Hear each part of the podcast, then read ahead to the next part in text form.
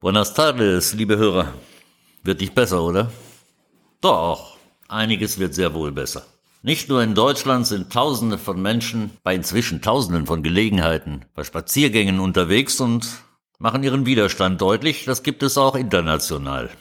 Wenn man sich auf Telegram die Videos anschaut, von Indonesien bis Afrika, von Südamerika bis Australien, dann weiß man, dass Menschen nicht mehr bereit sind, alles zu schlucken und das ist positiv.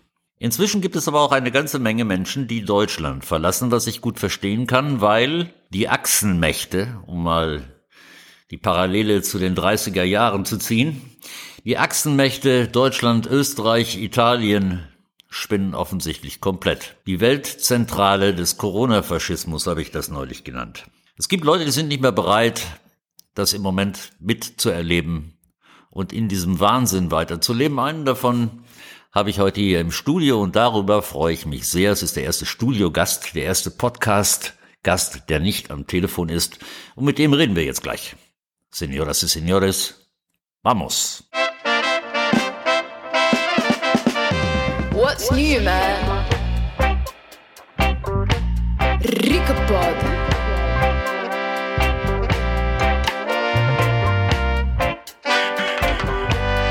Ricapod.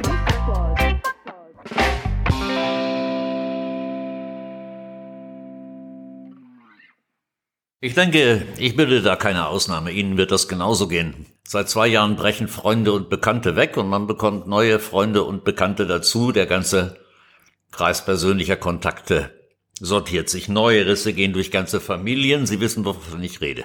Vor zwei Jahren habe ich also im Netz bei Facebook Jens Drüding aus Hamburg kennengelernt und wir haben sehr viel konferiert über diese Pandemie und Informationen ausgetauscht. Er hat sogar Reklame gemacht für Ricapod, was ich ihm hoch angerechnet habe. Und jetzt ist er von Hamburg nach Gran Canaria gezogen und hat zwischendurch Deutschland verlassen.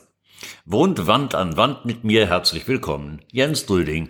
Buenas tardes, Ricardo. Und das sogar auf Spanisch, da fällt mir ja gar nichts mehr ein. Sehr schön. Jens, du bist vor zwei Wochen, fast genau zwei Wochen, am Silvestertag hier gelandet auf Gran Canaria und hast äh, 25 Grad und Sonne gegen 7 Grad und Regen eingetauscht. Wie geht es dir jetzt? Wie geht es deiner kleinen Familie jetzt? Also uns geht es hervorragend. Wir sind äh, dann tatsächlich am Silvestertag äh, nach Gran Canaria. Das war natürlich enorm aufregend. So ein Wechsel mit Sack und Pack ist selbstverständlich aufregend. Jens, das war sehr wie soll ich denn mal sagen, so abrupt wie konsequent deine Entscheidung. Du warst Ende November eine Woche hier, hast dir das ganz kurz angeschaut und hast dann in Deutschland in Rekordzeit alles zusammengepackt und bis hierher gezogen.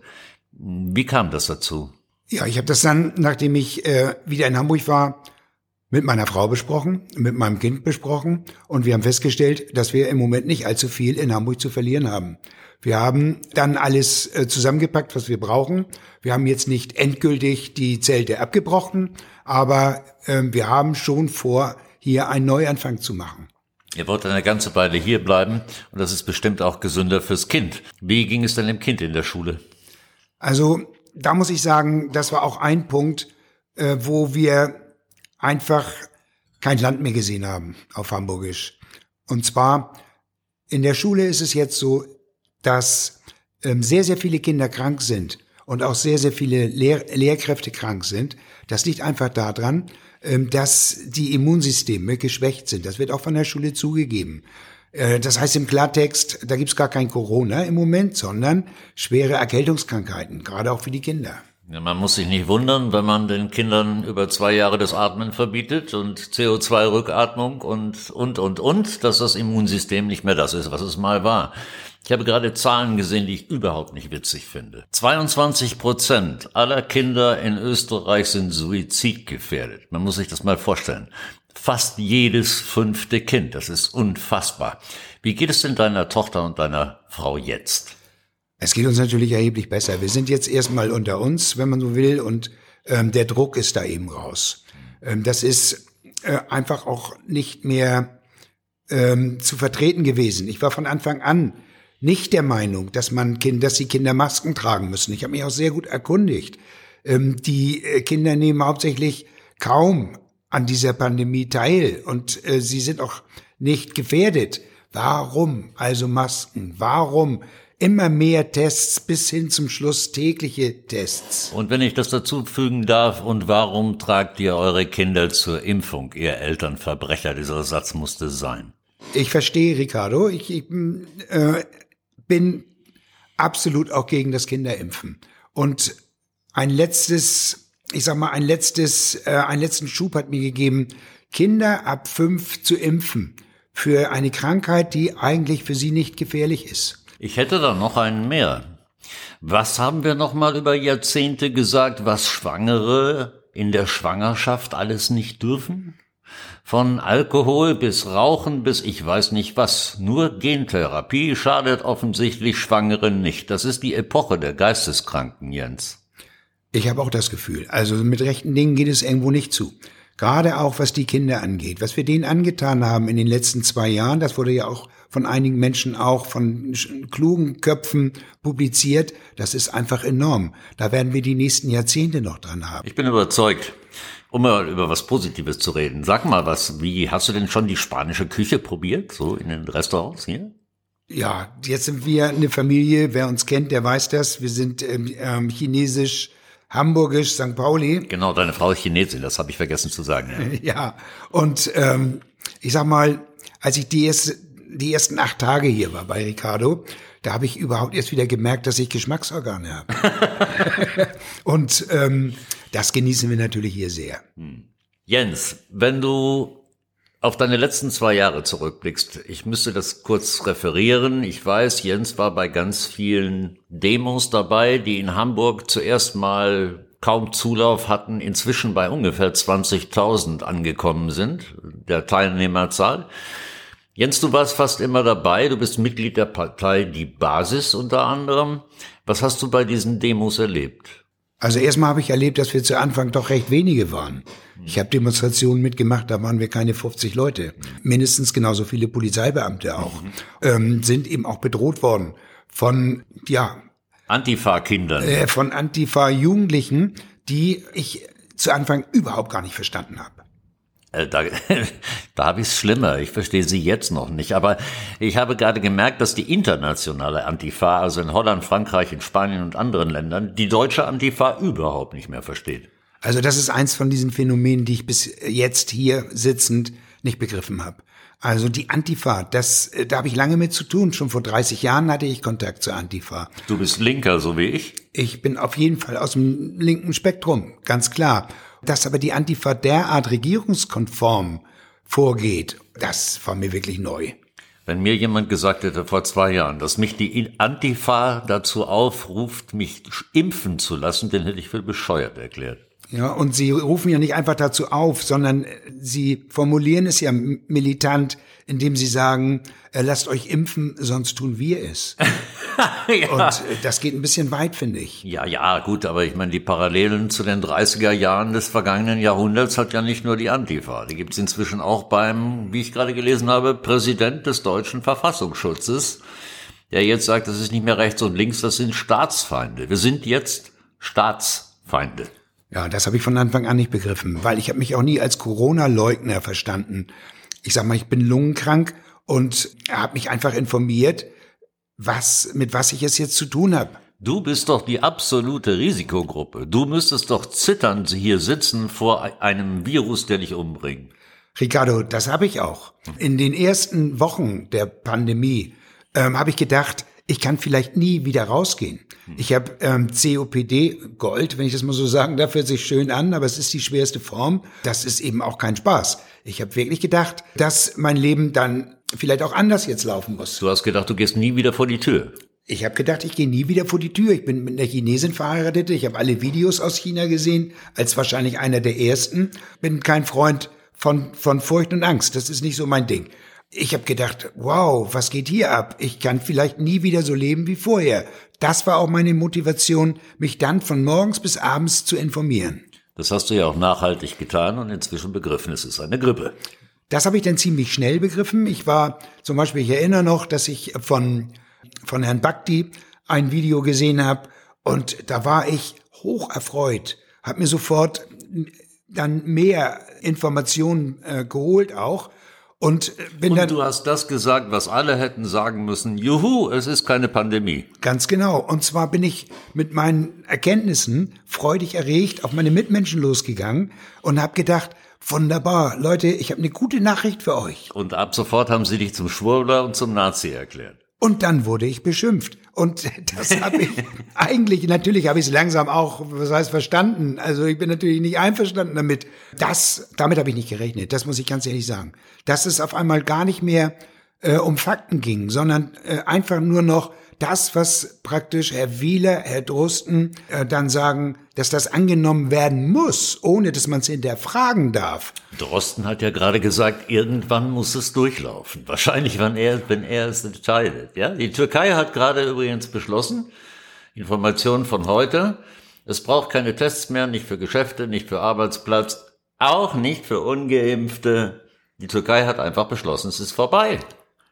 Die Pandemie zu beenden ist ganz einfach. Man erklärt, dass sie beendet ist. Ich meine, das können wir in Deutschland, könnten wir in Deutschland ganz genauso machen. Ich befürchte, Jens, du hast natürlich recht, aber ich befürchte, die Politiker werden gerade in Deutschland keinen Schritt zurück machen, weil sie sonst eventuell glauben, schuldig an irgendeiner Laterne zu enden. Und ich meine nicht unten, sondern oben. Und ich befürchte, dass Blut die Straßen runterlaufen muss, bevor das überhaupt beendet werden kann, um es mal schwarz-weiß zu sagen. Was glaubst du?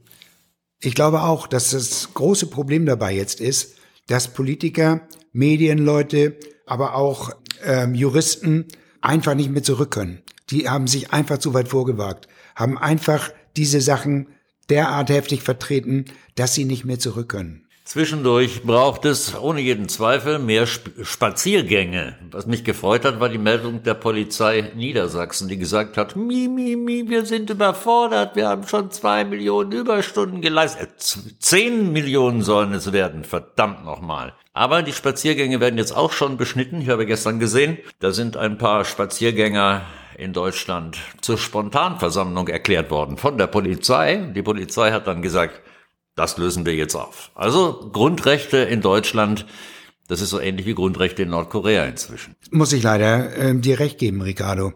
Das äh, geht auch nicht mit rechten Dingen zu. Es kann nicht sein. Also Spaziergänge müssen wirklich erlaubt sein. Und es ist, aus meiner Sicht sieht es jetzt so aus, wir müssen alle auf die Straße. Wir müssen uns wehren gegen das, was hier mit uns gemacht wird, nämlich dass uns unsere Grundrechte entzogen werden.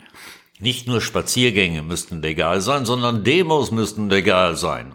Auch mit transparent, auch mit Meinungsäußerung, auch mit Lautsprecherwagen, nicht nur Spaziergänge. Und Jens hat natürlich völlig recht. Auf die Straße, und zwar alle, oder es ist vorbei. Wir haben nach meiner Einschätzung noch drei Monate, vier, um das zu beenden. Oder wir werden im Social Credit System enden wie in China. Also es gibt keine pandemische Lage, so wie ich das sehe, aus meiner Sicht und mit meinen Informationen, die das rechtfertigt, was im Moment bei uns in Deutschland läuft. Nicht nur in Deutschland nicht, sondern überall nicht. Spanien hat gerade angekündigt, in Zukunft das Ganze wie eine saisonale Grippe zu behandeln. Ich bin mal sehr gespannt. Man hat gesagt, man müsste jetzt noch ein bisschen durch die Omikron-Welle, aber dann möchte man das behandeln wie eine Grippe. So die Ansage in Spanien. Ich hoffe, es stimmt, zumindest hier. Und in Deutschland müssen die Menschen selbst dafür sorgen, dass das Ganze jetzt ein Ende bekommt. Jens, ich wünsche dir, dass du und dass deine Familie, ihr drei, euch hier wirklich gut einlebt. Wann immer ich dazu beitragen kann, klopf an die Wand. Es reicht ja. Und herzlichen Dank, dass du heute da warst. Vielen Dank, Ricardo.